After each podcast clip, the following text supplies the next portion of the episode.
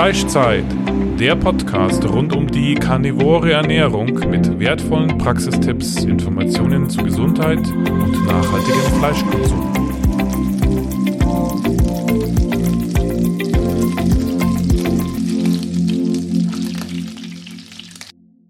Gut, also herzlich willkommen zu einer weiteren Folge des Fleischzeit-Podcasts. Heute ist Johannes wieder bei mir und wir zwei möchten euch jetzt endlich präsentieren, woran wir eigentlich schon seit, ich glaube, einem Jahr oder so arbeiten. Ähm, immer wieder optimiert haben. Wir haben auch immer wieder neue Gespräche gehabt, neue Erkenntnisse bekommen. Unsere Zahlen mussten wir ein bisschen abändern.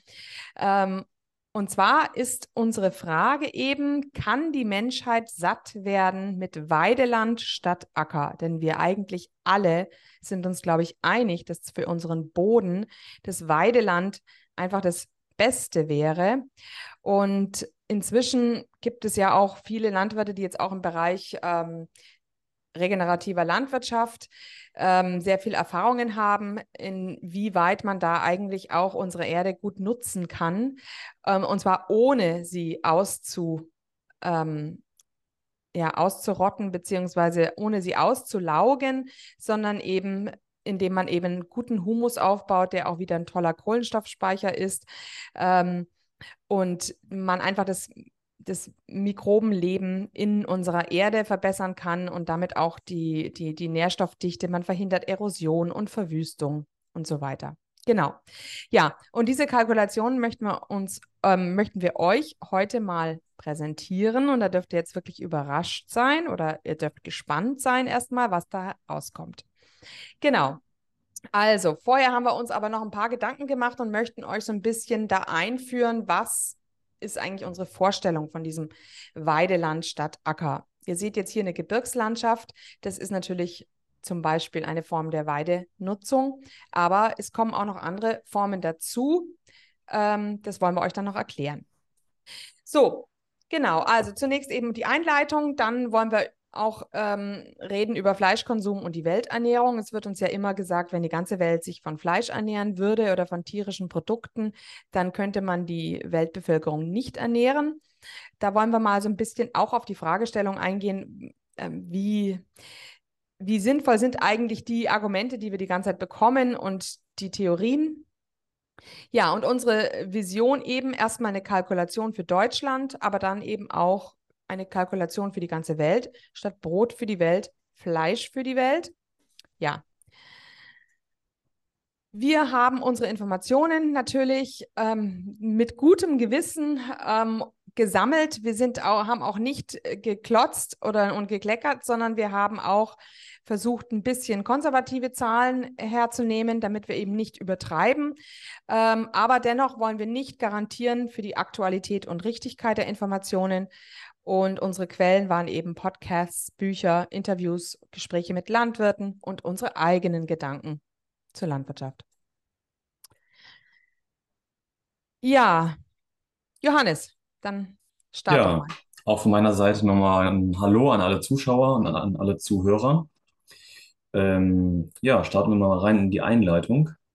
Nochmal, um das herauszustellen das ist jetzt hier, was Andrea und ich uns hier verrückter halber ausgedacht haben, ist tatsächlich die weltweit erste kalorische Hochrechnung, ähm, also landwirtschaftliche Hochrechnung auf Basis von einer Weidehaltung. Das ist schon mal sehr, sehr Besonderes.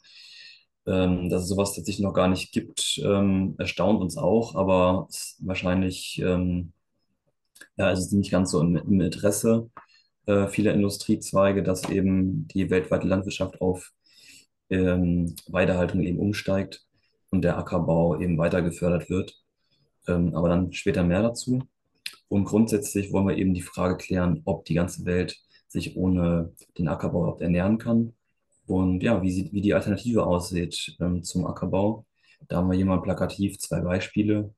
Äh, links halt ein, ja, eine Monokultur, wo jetzt gerade nicht mal eine Pflanze drauf wächst. So sieht es eben vor der Einsaat aus und auch nach der Ernte im Prinzip und eben auf der rechten Seite unsere Alternative, eine, ja, eigentlich Naturidylle aus Grasland, Blumen und Wildkräutern und eben Buschwerk, äh, Bäumen, die dann eben äh, regional typisch für die jeweilige Region sind. Ja, was essen wir denn noch? Das ist die große Frage. Was kann ich noch essen? Ähm, das äh, ist dann weitestgehend eben tierische, tierische Lebensmittel und es wird ergänzt eben durch äh, Kohlenhydrate aus Früchten, ähm, aus Honig und es gibt auch noch die Option, Nussbäume zu pflanzen in dann diesen Streuobstwiesen in den Weiden. Und da hätte man halt noch ein paar Nüsse ähm, dabei. Und die tierischen Lebensmittel werden eben hauptsächlich äh, rotes Fleisch, ähm, aber auch weißes Fleisch und Hühnerfleisch, Eier, Milch und Milchprodukte und auch Wildfisch. Ja, kommen wir zum zweiten Kapitel, Welternährung und Fleischkonsum. Wir haben uns jetzt mal ein paar ähm, Behauptungen und ja, Wahrheiten angeschaut, wie sie uns präsentiert werden und mal auf deren Stichhaltigkeit überprüft. Und dann fangen wir mal an mit dem ersten Punkt. Ja, warum Genussmittel für weltweiten Hunger sorgen? So haben wir die, dieses, dieses Kapitel hier genannt, dieses Unterkapitel. Und ähm, ja, da fällt uns einfach grundsätzlich auf, dass in den Medien sehr einseitig dargestellt wird, ähm, dass eben ja, Fleischkonsum für den weltweiten Hunger sorgt, daher die Tiere das ganze Getreide aufessen. Und ähm, so ist dann auch der Verzicht auf Fleisch ähm, als Empfehlung auch direkt, ähm, direkt, direkt dabei und, und auch gerechtfertigt. Ne? Und ja, wir fragen uns eben, warum kein, kein Verzicht auf Genussmittel gefordert wird in den Medien, warum das nicht in der gesellschaftlichen Debatte ist. Denn wir, also das, die Definition von Genussmittel ist ja die, dass sie allein dem Genuss dienen und nicht der Ernährung. Also eigentlich, ja, kulturell sind sie, kulturell gehören sie zum, zum Mensch, Menschen dazu und zur, zur Gesellschaft, aber ähm, sie sind eben nicht ähm, von einer Nährstoffperspektive essentiell und daher auch verzichtbar und müssten eigentlich in einer, ähm, in einer Betrachtung um die Welternährung als erstes hinterfragt werden und nicht Fleisch als Grundnahrungsmittel.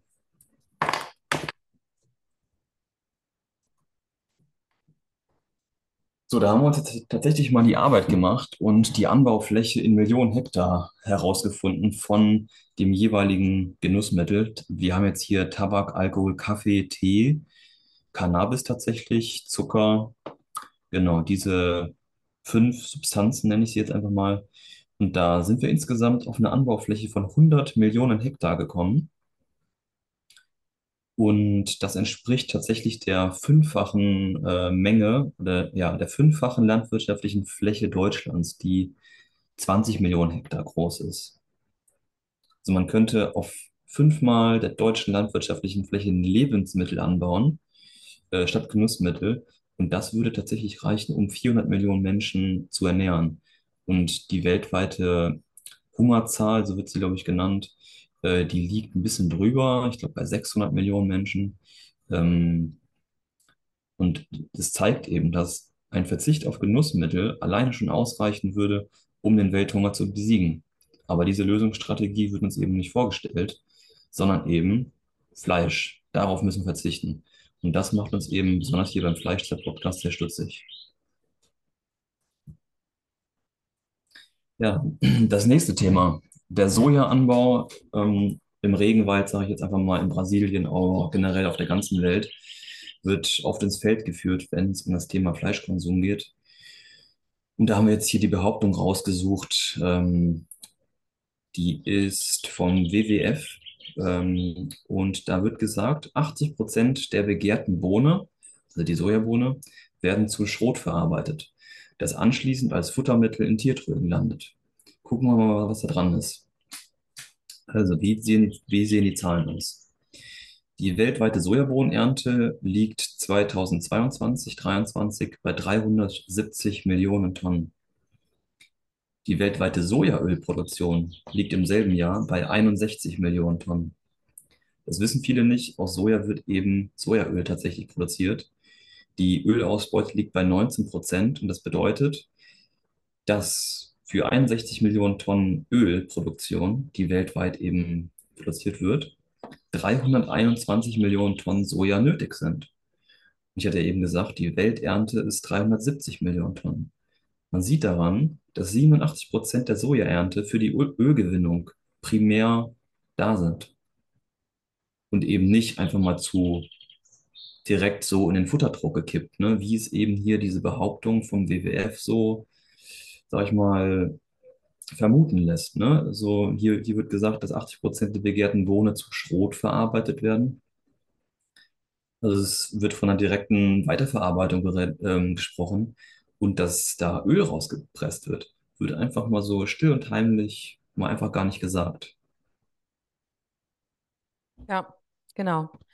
Ähm, das heißt also, ähm, wir stellen also fest, im Grunde, ähm, man kann ja fragen, was kam, kommt zuerst, die die Henne oder das Ei, ne? Was war zuerst da? Also es ist anscheinend so, dass ähm, die Nahrungsmittelindustrie benötigt ja Sojaöl und ähm, dieses ähm, ähm, Sojaöl, das sind eben diese 61 Millionen Tonnen. Bei dieser Produktion fallen diese ganzen 320 Millionen Tonnen Soja ähm, also Soja, diese, Sojaschrot. nein, 240 Millionen Tonnen Sojaschrot dann an. Mhm, genau. Und ähm, das heißt also, vielleicht ähm, ist man ja nur dankbar, dass man die Tiere als Abnehmer hat. Denn sonst würde man auf diesem ganzen Schrot sitzen bleiben.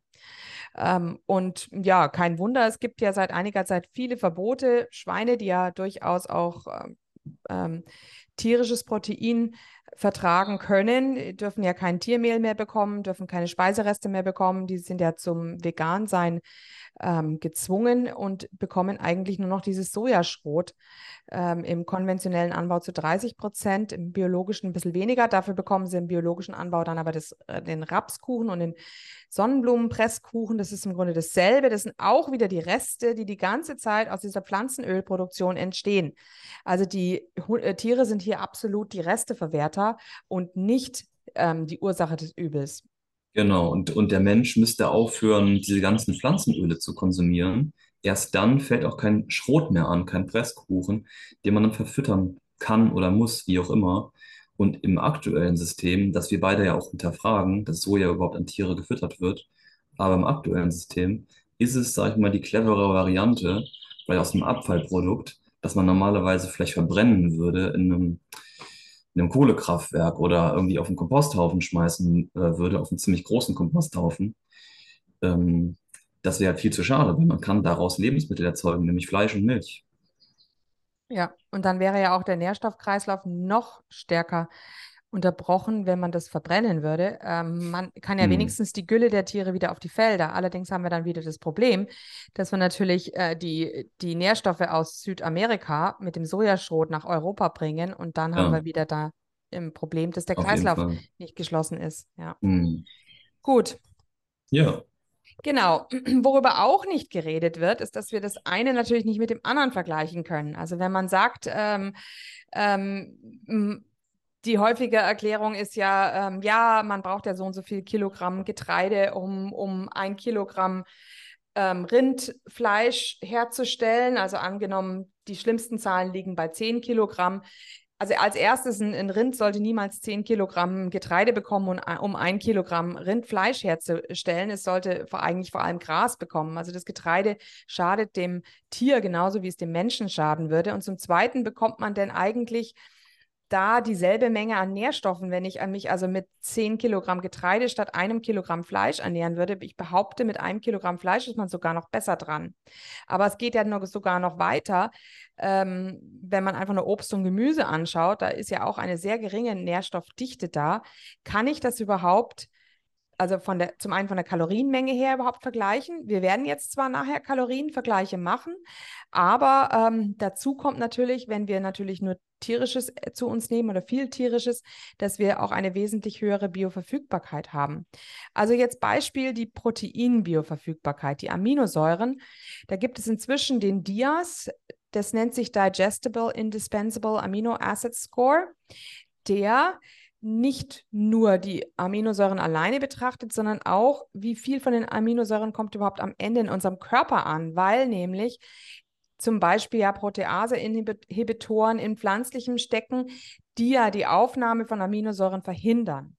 Und es ist tatsächlich so, also die schlechteste Aufnahme ähm, oder die, die schlechteste Bioverfügbarkeit hat Hirse mit einer, ähm, mit einem Dias von nur 30 Prozent. Also wir können dort nur 30 Prozent der Aminosäuren aufnehmen. Weizen 45 Prozent.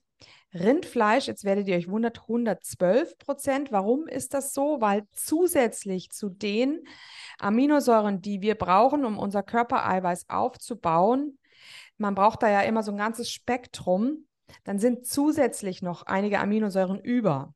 Ähm, deshalb ist hier dieser Dias bei 112 Prozent. Ähnlich vielleicht, wie ihr das vielleicht noch im Kopf habt von der biologischen Wertigkeit, die es früher gab. Da hatte man ja auch, äh, wenn man gemischt hat mit verschiedenen Proteinen, ging die Wertigkeit über 100. Ähm, und so ähnlich ist es hier eben auch, ja, weil man einfach ein ganzes Spektrum an Aminosäuren braucht. Ähm, und das kann man also mit Rindfleisch, Schweinefleisch oder auch mit Milch voll und umfänglich erreichen. Dann eben zum Beispiel die Mineralien. Also wir können natürlich nicht alle Mineralien aus Getreide aufnehmen. Wir können nicht Zink und Eisen daraus nehmen, alles dort entnehmen, was dort drin ist, weil so zum Beispiel die Phytinsäure ähm, die Aufnahme von Zink und Eisen in unserem Körper hemmt. Ja, dann Gehen wir weiter zu den Vitaminen. Es wird immer geredet, Vitamine sind im Gemüse. Meine neueste Frage, also ich frage die Leute immer, ja, von welchem Gem Vitamin redest du überhaupt? Und dann, ja gut, also außer Vitamin C fällt ihnen eigentlich nichts ein. Ähm, und fangen wir mal an. Also zum Beispiel Vitamin A, da haben wir ähm, äh, äh, im tierischen Retinol und im pflanzlichen Beta-Carotin.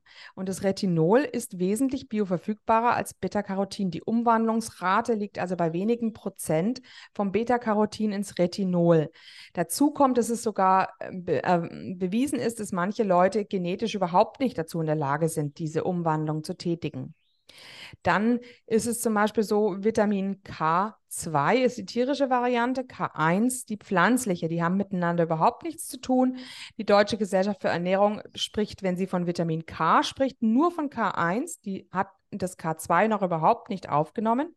Wir wissen aber inzwischen, dass es ein sehr wichtiges Vitamin ist zur Stärkung unserer Knochen, aber auch zum einfach zum ja, zum Leiten des Kalziums an die richtigen Stellen, also damit auch unserer Zähne, aber auch so ist ähm, gibt es eben einige Studien, auch wenn ich da mich jetzt da nicht voll und umfänglich äh, festlegen möchte, aber die sagen sogar, dass auch die Arterienverkalkung durch K2 verbessert werden kann. K1 dagegen ist alleine ein Vitamin, welches die Gerinnung ähm, dein, des Blutes äh, ermöglicht.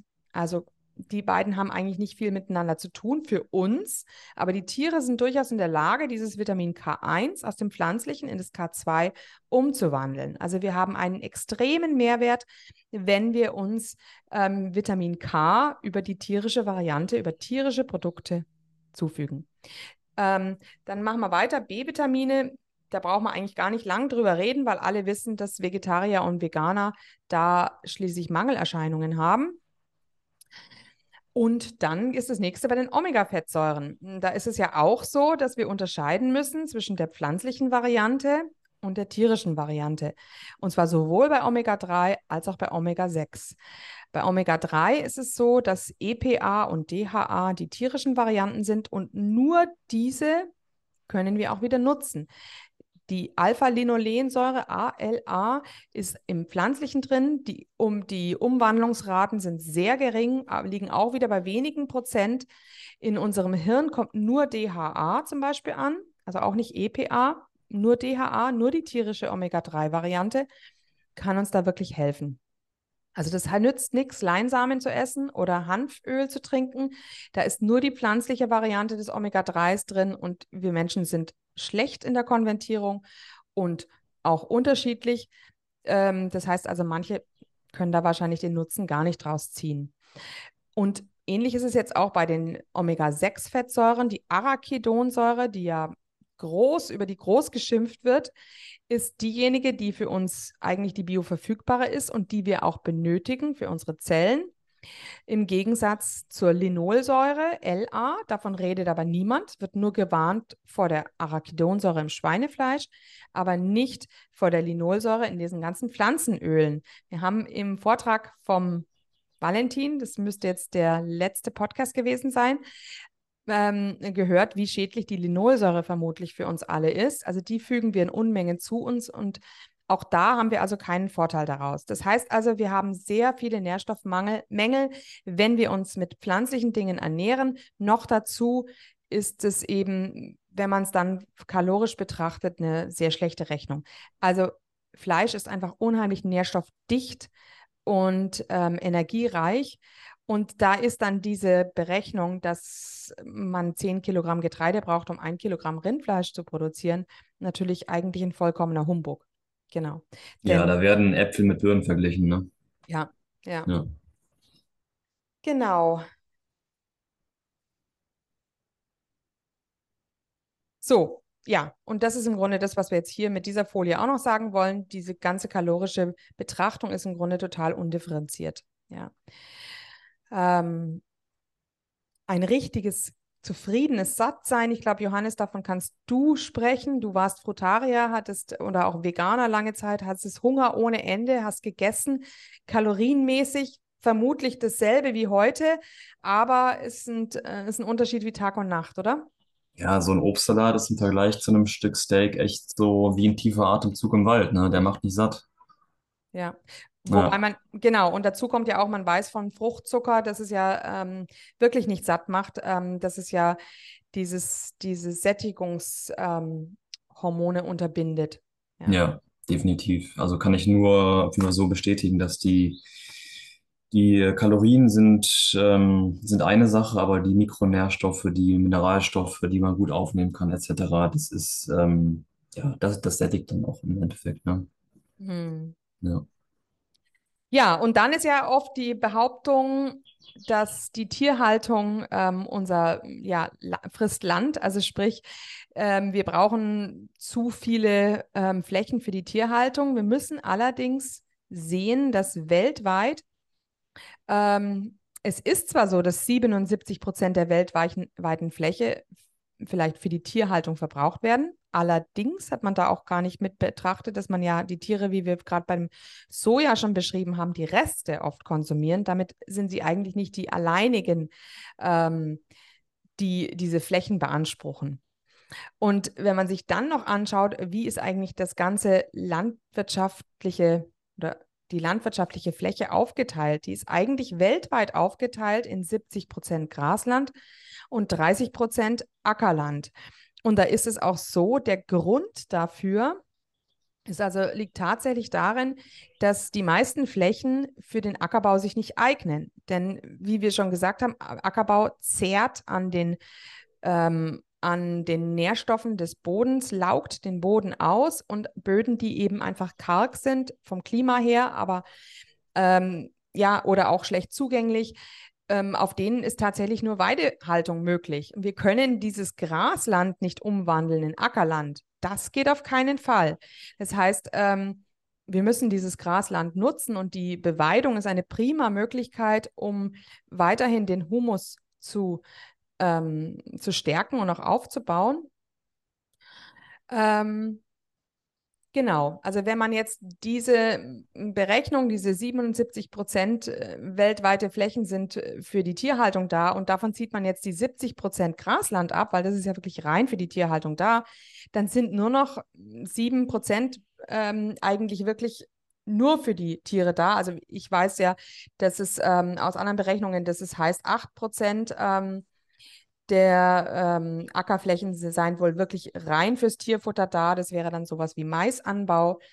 Ähm, aber auch beim Maisanbau, was wir oft übersehen, ist, dass in Deutschland zum Beispiel die Biogasanlagen ähm, sehr viel Mais inzwischen ähm, einen großen Anteil davon benötigen. Ich glaube, es war mal bei einem Drittel, aber es ist sicherlich inzwischen schon mehr, weil die Landwirte im Moment ja nur noch das als Einkommensquelle sehen. Also Tiere sind auch Resteverwerter und damit ist es eben alles auch sehr einseitig dargestellt. Ja, Johannes. Ja, und es wird auch äh, nicht äh, gesagt, sag ich mal, wie artenreich Grasland ist, ne? Also ähm, da wird auch mal von Flächenverbrauch gesprochen. Wo wird denn Fläche verbraucht, wenn eine Kuh auf einer Weide steht, Gras frisst oder ähm, eine Maatfläche vorliegt, also wo eben Heu gemacht wird oder Silage? Ähm, dass dann eben Milchkühen gegeben wird, etc. Das ist kein Landschaftsverbrauch, ne? Das ist Landschaft, die genutzt wird und das seit Jahrtausenden in dieser Art und Weise. Und das ist eine wunderbare Sache. Und damit kommen wir auch zum nächsten Kapitel, ähm, das da heißt, alle Menschen satt, nur wer füttert den Regenwurm? Und da ist uns mal so der Gedanke gekommen, dass bei der Frage um Welternährung es immer um den Menschen geht. Ja, wie kriegen wir die Menschen satt? Ähm, alle, alle Menschen müssen genug zu essen haben. Aber wie ist es denn mit den anderen Tieren, die auf dieser Welt auch leben, so wie wir, also die Mitgeschöpfe sozusagen? Und da wäre bei einem Szenario, dass immer mehr Weideland zu Ackerland wird, also weltweit ist das Verhältnis, wie Andrea eben gesagt hat, 70 zu 30, 70 Acker, äh, Entschuldigung, 70 Weideland, äh, 30 Ackerland. Und wenn das weniger wird, also weniger Weideland, dann leidet die Artenvielfalt. Ähm, Im Prinzip kann man sagen, je weniger Kuhfladen, also je weniger, oder, oder allgemein gesprochen, je weniger herbivore Exkremente, also Exkremente von Pflanzenfressern, desto weniger Regenwürmer haben wir, desto weniger Mistkäfer etc. Ne? Die ganzen Tiere, die den, äh, die die Exkremente nutzen als Brutstätten und auch als Nahrung, ähm, ja, die haben dann nichts zu essen, ne? Und können sich nicht in der Weise fortpflanzen, wie sie es könnten. Genau, insofern, man muss bei der Vision um Welternährung, äh, so sagen wir, jede tierische Spezies mit einschließen. Und das würde eben bedeuten, wenn wir das dann tatsächlich so machen, äh, mit einer Vision, um, ähm, also wo, wo jedes Insekt und jedes kleines Tier satt wird, dass dann sage und schreibe pro Kuh, pro Weidekuh und Jahr 120 Kilo Insekten entstehen in diesen Kuhfladen.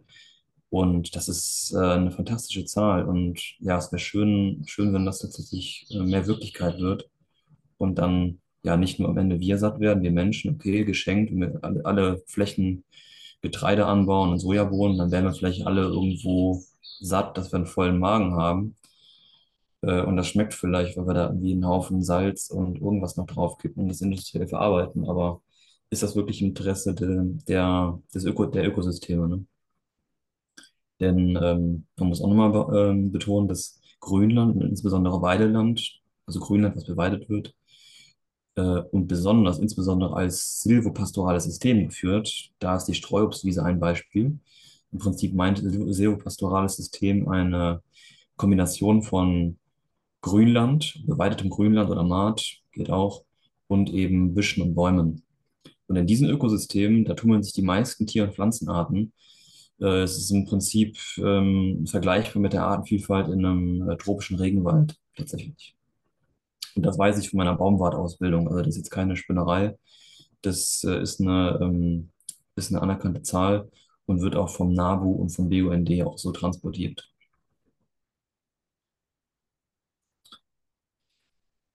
Ja, da kommen wir zur Fleischzeitvision. Da haben wir hier einen Zeitungsartikel aus dem Jahr 2050 mal ausgekramt aus der Glaskugel. Und den werde ich jetzt mal eben vorlesen. Und genau der Artikel, die Artikelüberschrift lautet, wenn ich mich recht erinnere, Deutschlands letzter Acker wird zur Weide. Ja, am 29. Januar 2050 war es dann soweit. Der letzte Acker Deutschlands wurde durch symbolisches Aussehen einer Grassamenmischung in Dauergrünland umgewandelt und mit Bäumen bepflanzt. Damit ist Deutschland das erste Land der Welt, welches den Ackerbau überwunden hat und nun komplett auf Pestizide, Fungizide, Herbizide und Boden Bodenbearbeitung verzichten kann. Deutschland ist hiermit Vorreiter in der Welt und hat gezeigt, dass selbst eine Industrienation den Wechsel von einer Landwirtschaft basierend auf Monokulturen überwinden kann und sich mit regenerativer Landwirtschaft versorgen kann. Mit Stolz können wir sagen, dass wir den zukünftigen Generationen einen gesunden Boden mit einer hohen Artenvielfalt und einem hohen Output an gesunden, nährstoffreichen Lebensmitteln hinterlassen, sagte Dr. Maximilian Baumweide bei der zu diesem Anlass veranstalteten Pressekonferenz. Der vor 30 Jahren zuständige und nun im Ruhestand sich befindende Minister für Ernährung und Landwirtschaft, Cem Özdemir, gratulierte Dr. Maximilian Baumweide zu seinem entschlossenen Eintreten für die modernste und nachhaltigste Landwirtschaft der Welt. Beim anschließenden Festbankett ließen sich Baumweide und der ehemalige Vegetarier Özdemir ein saftiges regionales Ribeye-Steak schmecken. Auch die anwesenden Vertreter der Deutschen Gesellschaft für Ernährung zeigten sich zufrieden mit Özdemirs Ernährungsumstellung und seiner Lust auf Fleisch. Denn wie schon im Herbst vergangenen Jahres im Carnivore Kurier berichtet, hat die Deutsche Gesellschaft für Ernährung ihre lange und umstrittene Empfehlung von 10 Gramm Fleisch am Tag kürzlich auf 300 Gramm Mindestverzehrmenge pro Tag angehoben. Ja, so viel zum ähm, Jahr 2050 und was da in der Zeitung steht. Ihr dürft äh, euch freuen, Leute. Genau. Und äh, wir kommen jetzt mal, ähm, dass man sich das ein bisschen vorstellen kann. Klar, Streuobstwiese kennt jeder, ne? Ähm, Weideland kennt auch jeder. Und wir haben jetzt mal ein paar schöne Bilder euch, euch rausgesucht. Das jetzt hier zum Beispiel ist genauso ein silvopastorales System. Wir sehen hier Bäume in relativ großen Abständen. Es sieht aus von der Struktur her wie ein Park, wie man ihn auch aus Städten kennt. Und unter diesen Bäumen wächst Gras, auch wie in einem Park in einer Stadt. Nur wird es da eben beweidet. Hier, man sieht äh, Rinder hier, hier die, die Fläche beweiden. Und das ist ein Bild aus der Dehesa, das ist in Spanien, ein riesiger Hutewald. Insgesamt zwei Millionen Hektar Fläche. Das ist Wahnsinn, wie, wie groß das einfach ist. Und ja, ein fantastisches Ökosystem und eben nicht nur einfach ein Ökosystem, sondern auch ein landwirtschaftliches System. Also hier in dieser Wiese mit diesen Bäumen, da werden Lebensmittel produziert. Und zwar Fleisch und ja, im Prinzip, also ich, ich weiß nicht genau, äh, wie die Spanier das da handhaben, aber weitestgehend ist das eben hier beweidet mit, mit Rindern und Schweinen und, und Schafen und so weiter. Ne? Genau. Ja, wunderschön hier. Also das ist eine, eine Baumlandschaft, ähm, da kann man Urlaub machen. Ne? Und hier sind wir noch ein bisschen poetisch geworden. Ähm, da habe ich mir was ausgedacht. Und zwar, ähm, und zwar ist mir eben aufgefallen, dass der Park, der in jeder Stadt vorzufinden ist, eigentlich ja eine, eine Idealform der Landschaft ist, der Landwirtschaft ist, wie wir, Andrea und ich, uns das vorstellen. Und da habe ich hier folgendes Zitat mir, mir überlegt. Der in den meisten modernen Städten anzutreffende Park, ein immerzu wunderschönes Ensemble aus Wiesen, Bäumen und Sträuchern und manchmal auch Gewässern, stellt das Idealbild eines intakten Landschaftsbildes dar, welches dem heutigen Menschen noch immer trotz aller Entwicklungen der Moderne innewohnt. Der einzige Unterschied zur freien Natur ist, dass keine Wiederkäuer, sondern Rasenmäher die Wiese kurz halten. Genau, das ähm, finde ich ist ganz, ist ein ganz schönes Bild einfach, ähm, dass eigentlich die Parks unser, unsere Wunschvorstellung darstellen, wie wir denn eine Landschaft haben wollen. Selbst in so einer modernen Stadt wie New York, man sieht es hier gerade ähm, im Video bei YouTube dann auch, äh, da sieht man links die, die Großstadt ne, mit, mit Beton und Glas und Stahl und rechts einfach noch diese schöne Baumlandschaft als ja, Reststück noch von dem, wie die Welt mal, ja, wie die Welt noch aussieht, noch größtenteils Gott sei Dank, aber eben auf den Ackerflächen eben nicht mehr aussieht. Oh, Genau. Ja, dann habt ihr jetzt mal ein paar Bilder gesehen, ähm, dass ihr den Eindruck habt, wie das Ganze aussehen könnte. Also die, die Vision, die wir jetzt hier echt haben, ist, die 20 Millionen Hektar in Deutschland, die landwirtschaftlich äh, bewirtschaftet werden, genauso aussehen zu lassen wie auf diesem Bild, wie auf diesen Bildern. Ja, Ja. genau. Und alleine schon denke ich, das Gefühl in uns Menschen, was ist ästhetisch? Was empfinden wir als ästhetisch? Wir empfinden eben genau so eine Landschaftsform als äst- ästhetisch. Wiesen mit Bäumen ähm, und nicht eine reine Ackerfläche. Wir würden uns keine Acker in die Städte setzen und dann fröhlich über das brachliegende Land marschieren, sondern die Leute wollen das, die satte Natur haben, das, was sie wirklich befriedigt, wenn sie ohnehin schon so wenig Natur um sich herum haben in so einer Stadt. Eigentlich mal Ähm, ein Projekt, Andrea, so ein Stück Land irgendwie in der Stadt klar machen und dann so einen ungepflügten Acker machen, so Wege, Wege dadurch, ne, und so ein paar Bänke hinstellen. Und dann So. sollen die Leute sich da mal aufhalten. Genau, das Genau, machen sie ja. nämlich nicht sehr gerne. Mhm. Ähm, das ist das. Und das andere ist gerade diese Form von einem Wald. Ähm, wir sind im Moment auch ein bisschen am Forschen, was, ähm, wie der Wald auch früher ausgesehen hat. Also früher hat es ja immer Tiere gegeben, die im Wald geweidet haben, die auch immer mal wieder den, den Nachwuchs ähm, abgeknabbert haben.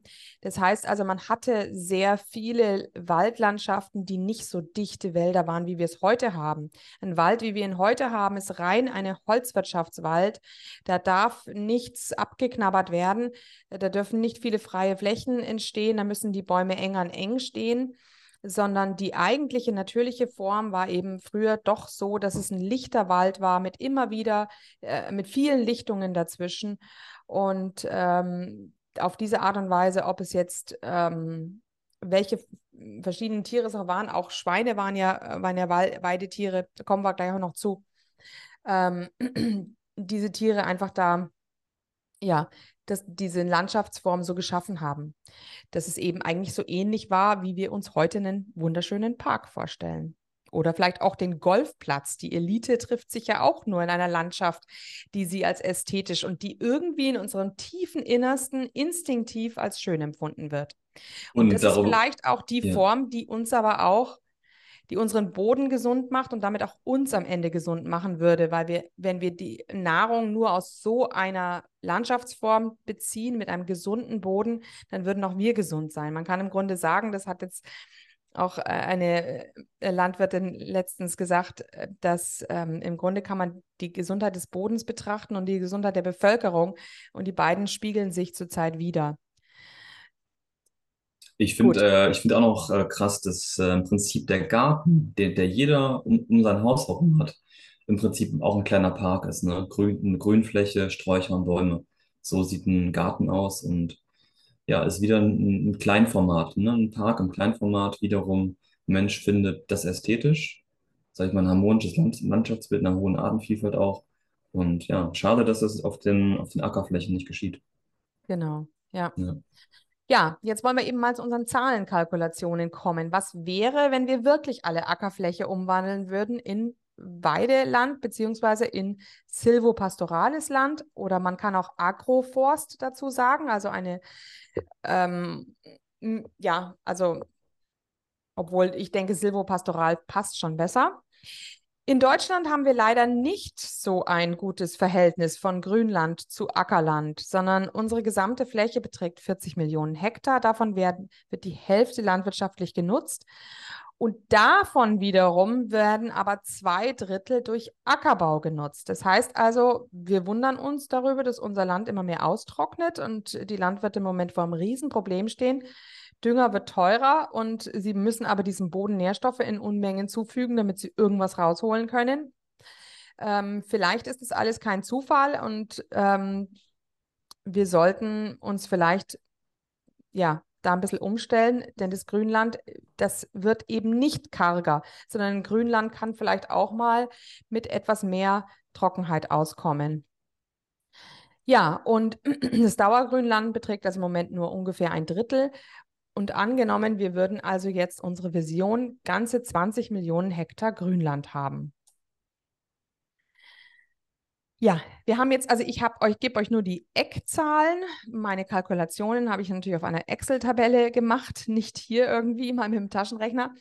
Ähm, wir sind jetzt davon ausgegangen, dass die Menschen im Durchschnitt 2000 Kalorien am Tag verbrauchen und das ist auch tatsächlich das, was aktuell verbraucht wird. Es ist zwar so, dass uns 3000 Kalorien wohl täglich teilweise zur Verfügung stehen, aber wir essen nur 2000 Kalorien. Übrigens hat diese Kalorienanzahl, wie ihr ja auch im letzten Podcast gehört habt, nicht zugenommen in letzter Zeit. Ähm, ja, da kann man dann auch sagen, wenn es natürlich auch rein tierischen Ursprungs ist, sind es wirklich nährstoffdichte Kalorien. Also da fehlen uns wirklich keine Nährstoffe. Ähm, ja, die Einwohnerzahl Deutschlands haben wir jetzt mit 83 Millionen angesetzt und so kommt man auf eine Kalorienmenge für Deutschland pro Jahr von 60 Billionen Kalorien. Ja, wir haben immer die Rechnungen so beanschlagt, dass wir gesagt haben, die, Nähr die Makronährstoffe Fett und Eiweiß. Fett hat eben 9300 Kalorien pro Kilogramm Und bei einem Kilogramm magerem Muskelfleisch, da sind wir immer von einem Proteinanteil von 20 Prozent ausgegangen. Somit haben wir 820 Kalorien pro Kilogramm mageres Muskelfleisch.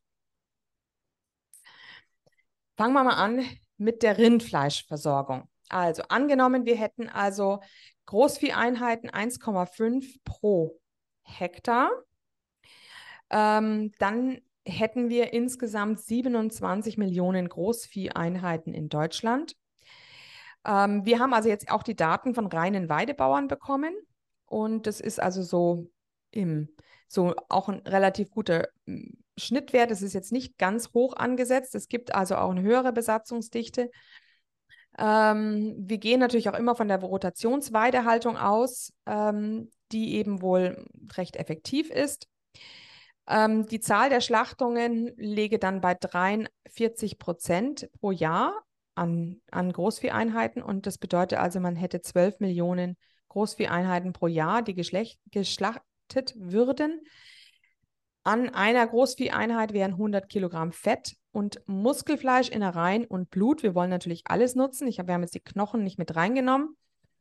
Kämen zusammen auf 320 Kilogramm, sodass wir insgesamt auf eine Kalorienmenge von 14 Billionen kommen und somit die Kalorienversorgung Deutschlands zumindest schon mal durch Rindfleisch zu 23 Prozent gedeckt wäre. Genau. Johannes. Jawohl, kommen wir jetzt zur Milch.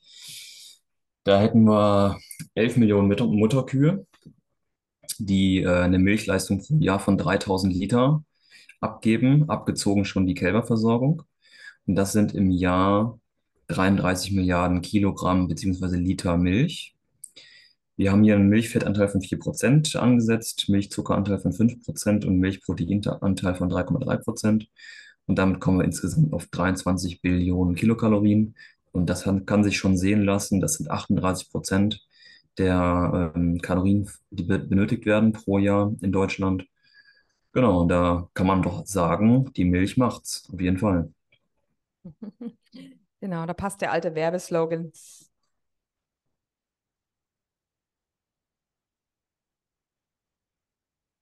Ja, kommen wir zum Obst. Ich bin hier der Obstexperte, da habe ich jetzt hier mal das Kapitel auch übernommen. Ähm, da haben wir jetzt hier einen Ertrag an Obst pro Hektar von 10 Tonnen. Das ist auch sehr vorsichtig kalkuliert. Das kann auch auf 20, auf 30 Tonnen hochgehen. Allein an einem gut erzogenen Hochstamm, äh, Apfel zum Beispiel, kann man eben über eine Tonne ernten. Und man kann auf einem Hektar in so einer lichten Anordnung, ne, das dann so wie so ein Park ist, kann man 15 Bäume pflanzen. Dann ist man dann schon bei 15 Tonnen zum Beispiel. Genau. Ähm, wir haben hier eben auch einkalkuliert, dass nicht alle Flächen für den Obstanbau gehen, also Steilhänge etc.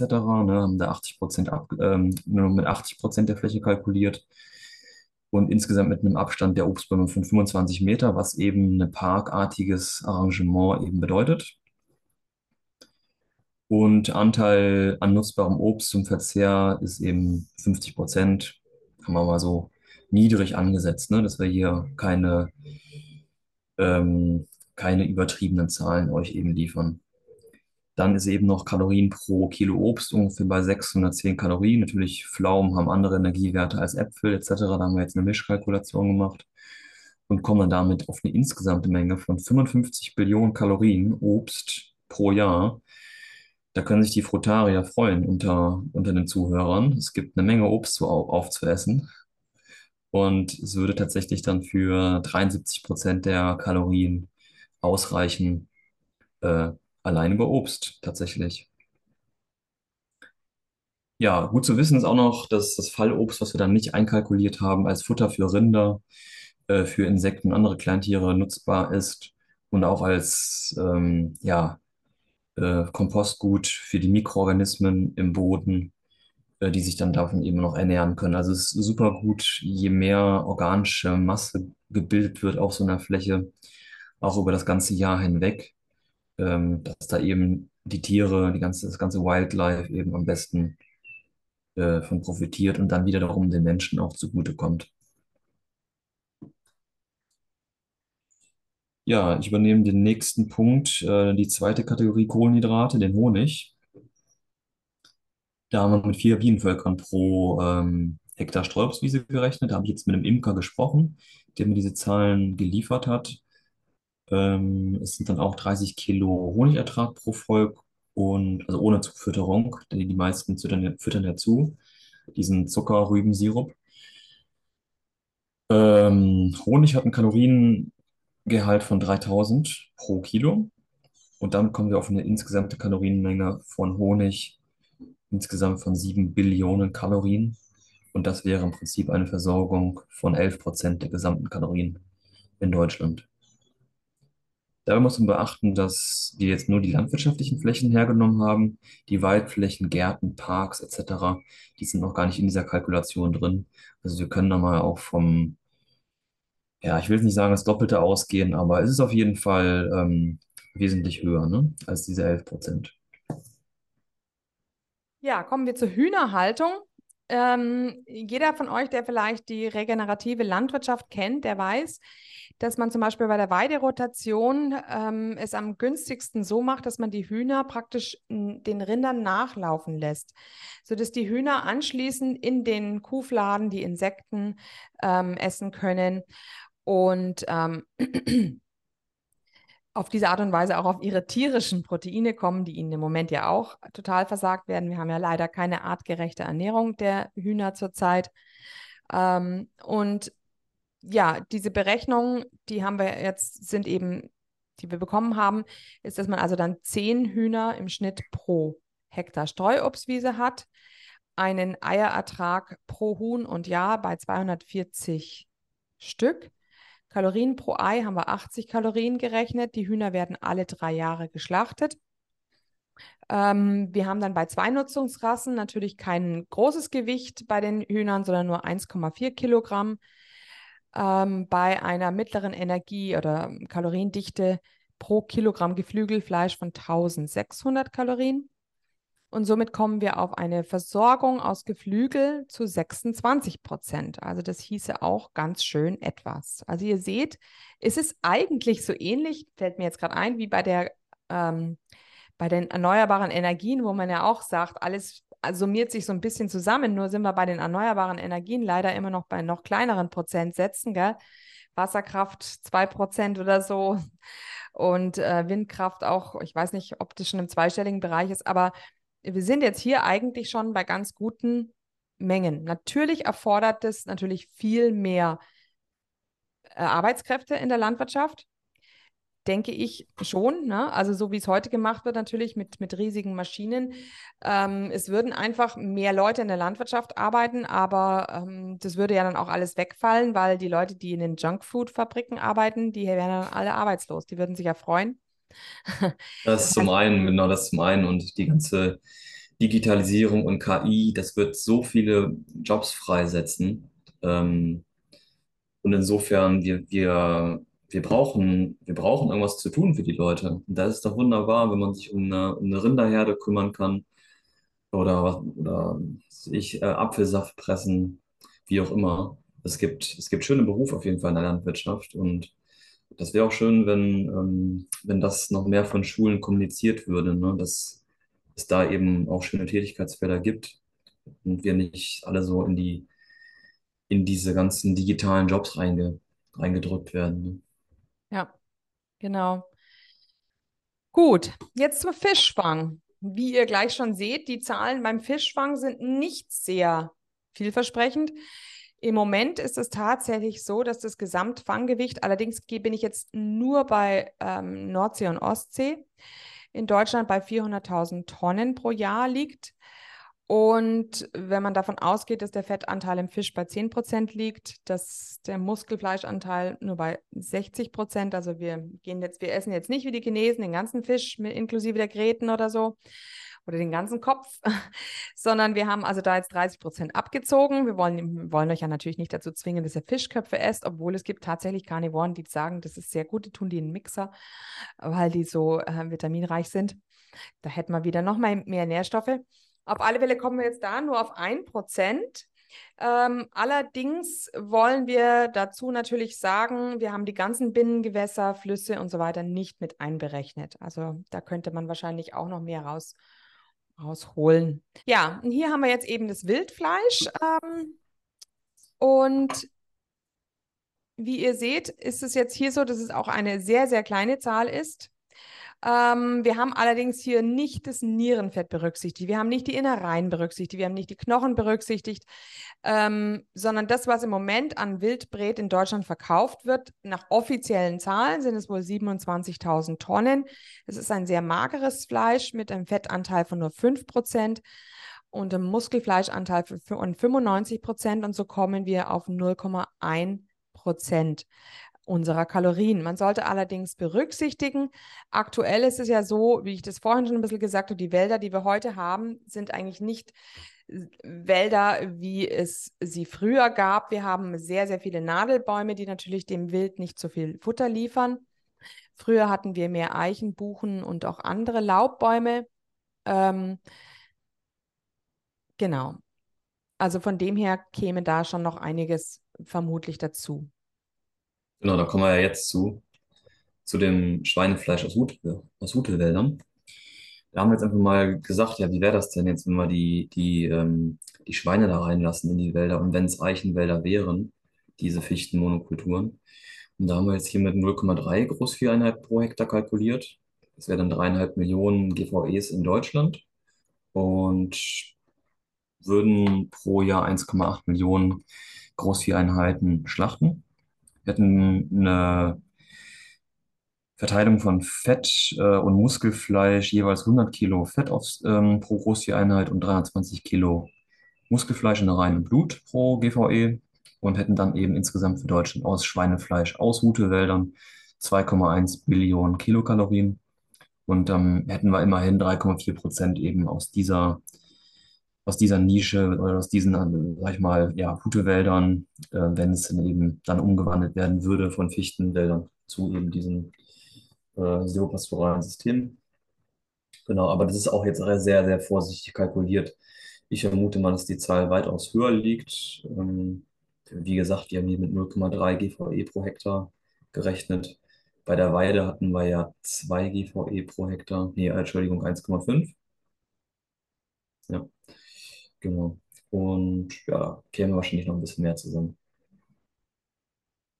Genau, aber wollen wir das mal alles zusammenfassen? Ihr habt es wahrscheinlich schon gemerkt, man kommt doch auf einiges. Wenn man alleine die tierischen Produkte betrachtet, also Fleisch, Milch und Eier, kommt man auf 92 Prozent unseres Kalorienbedarfs und wenn man dazu noch Obst und Honig nehme, käme man nochmal auf 84 Prozent.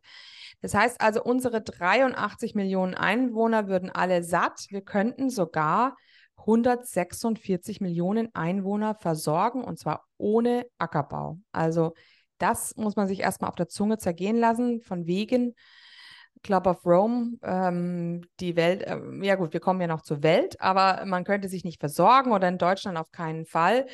Ähm, diese Zahlen sind also durchaus locker, locker möglich. Also ist eigentlich wirklich, ähm, ja, eigentlich sehr interessant. Auf jeden Fall. Ne? Genau, und wir kommen eben insgesamt auf 175 Prozent und wir hätten eben diese wunderschöne Landschaft vor uns. Und wir hätten wieder einen Humus, der nicht wie ein Ackerland Kohlendioxid äh, in die Atmosphäre lässt, der das Land verwüsten lässt, sondern wir hätten einen richtigen Kohlenstoffspeicher. Das Methan, welches die Kühe ausstoßen, das wissen wir inzwischen, dass es in einem zehnjährigen Kreislauf gebunden ist, also auch wieder in die Erde zurückgeführt wird. Ähm, also auch da ist die Landwirtschaft, dann wäre sie wirklich absolut unschuldig. Also meiner Ansicht nach ist die Landwirtschaft im Moment nur schuldig aufgrund dieses Ackerbaus, der im Grunde unsere Gesundheit mit dem ganzen Getreide äh, um, zerstört, aber auch unsere Böden zerstört. Ja. Ja, Ausblick auf die Welt. Das Ganze jetzt mal groß gedacht. Äh, statt Brot für die Welt, Fleisch für die Welt. Wie sieht es da aus? Da haben wir jetzt folgende Kalkulation. Und zwar drum, drum, drum, haben wir also und zwar haben wir insgesamt eine landwirtschaftlich genutzte Fläche weltweit von 4,7 Milliarden Hektar Man könnte es natürlich noch ein bisschen vergrößern, wenn man das Brachland auch mit bewirtschaften würde und noch entlegene Regionen etc. etc. Da ist noch viel, viel Luft nach oben. Auch kann man darüber nachdenken, Wüsten gezielt äh, wieder aufzuforsten, zu begrünen, was ja Gott sei Dank geschieht in Afrika, dass es wieder aufgeforstet wird. Und ja, dann hätten wir noch insgesamt jetzt als Zahl ähm, 7,7 Milliarden als Weltbevölkerung angesetzt.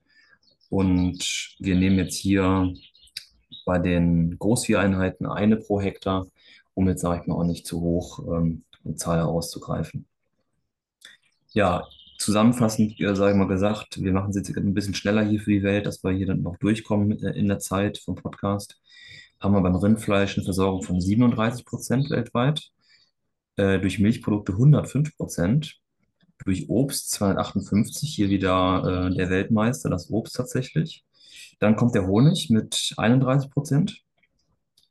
Eier und Geflügel sind mit 17 Prozent dabei und der Fischfang rundet das Ganze mit 2 Prozent ab. Und Wildfleisch haben wir jetzt nicht mit einberechnet. Ist Auch kein schwer, Schweinefleisch. Wir haben auch kein Schweinefleisch genau, einberechnet.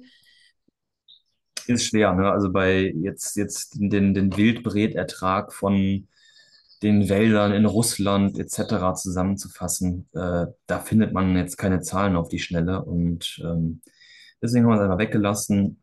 Und äh, es reicht aber dennoch äh, und nicht gerade knapp für die ganze Welt, und zwar 450 Prozent. Nochmal, 450 Prozent der Welt könnten damit ernährt werden, also die 4,5-fache Weltbevölkerung. Was sind das? 8 Milliarden und 4,5, 32 Milliarden kriegen wir satt. Also dieses Ding von wegen, ja, wir müssen jetzt weniger Fleisch essen oder dies und das machen, um die ganze Welt das zu bekommen, das ist einfach, ist einfach ein Mythos, ne? Und äh, konnten wir jetzt hier recht gut widerlegen mit unseren Kalkulationen. Genau. Mhm. Ja, kommen wir zum Fazit. Äh, was ich jetzt gerade endlich schon gesagt habe, weitestgehend.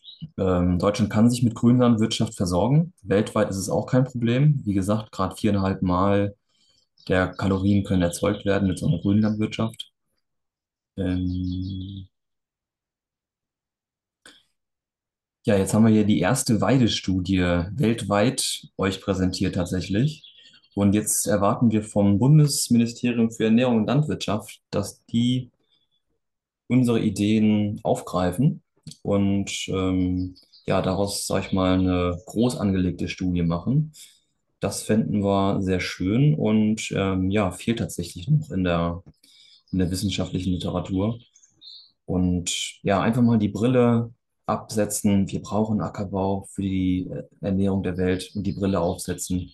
Könnten wir es denn mit der Weidehaltung schaffen? Das haben wir jetzt hiermit getan und ja, würde uns freuen, wenn das Bundesministerium für Ernährung und Landwirtschaft diese Ideen aufgreift. Und ja, dann können wir mal gucken, was die da ausrechnen. Äh, vielleicht waren wir jetzt gar nicht so schlecht in der Kalkulation. Äh, oder vielleicht rechnen sogar sogar mehr aus oder weniger. Das können wir dann mal, mal schauen, wenn sie es dann überhaupt machen. Mal gucken. Genau, ja. Gut, also tragt dieses, diese Information raus in die Welt, dass ähm, das eigentlich, glaube ich, für alle Menschen eine absolute Idealwelt wäre. Und so weit ist das Ganze eigentlich nicht weg, wenn man diese Kunde verbreiten könnte. Ähm, in erster Linie bedeutet es das natürlich, dass wir die Weidelandwirtschaft unterstützen.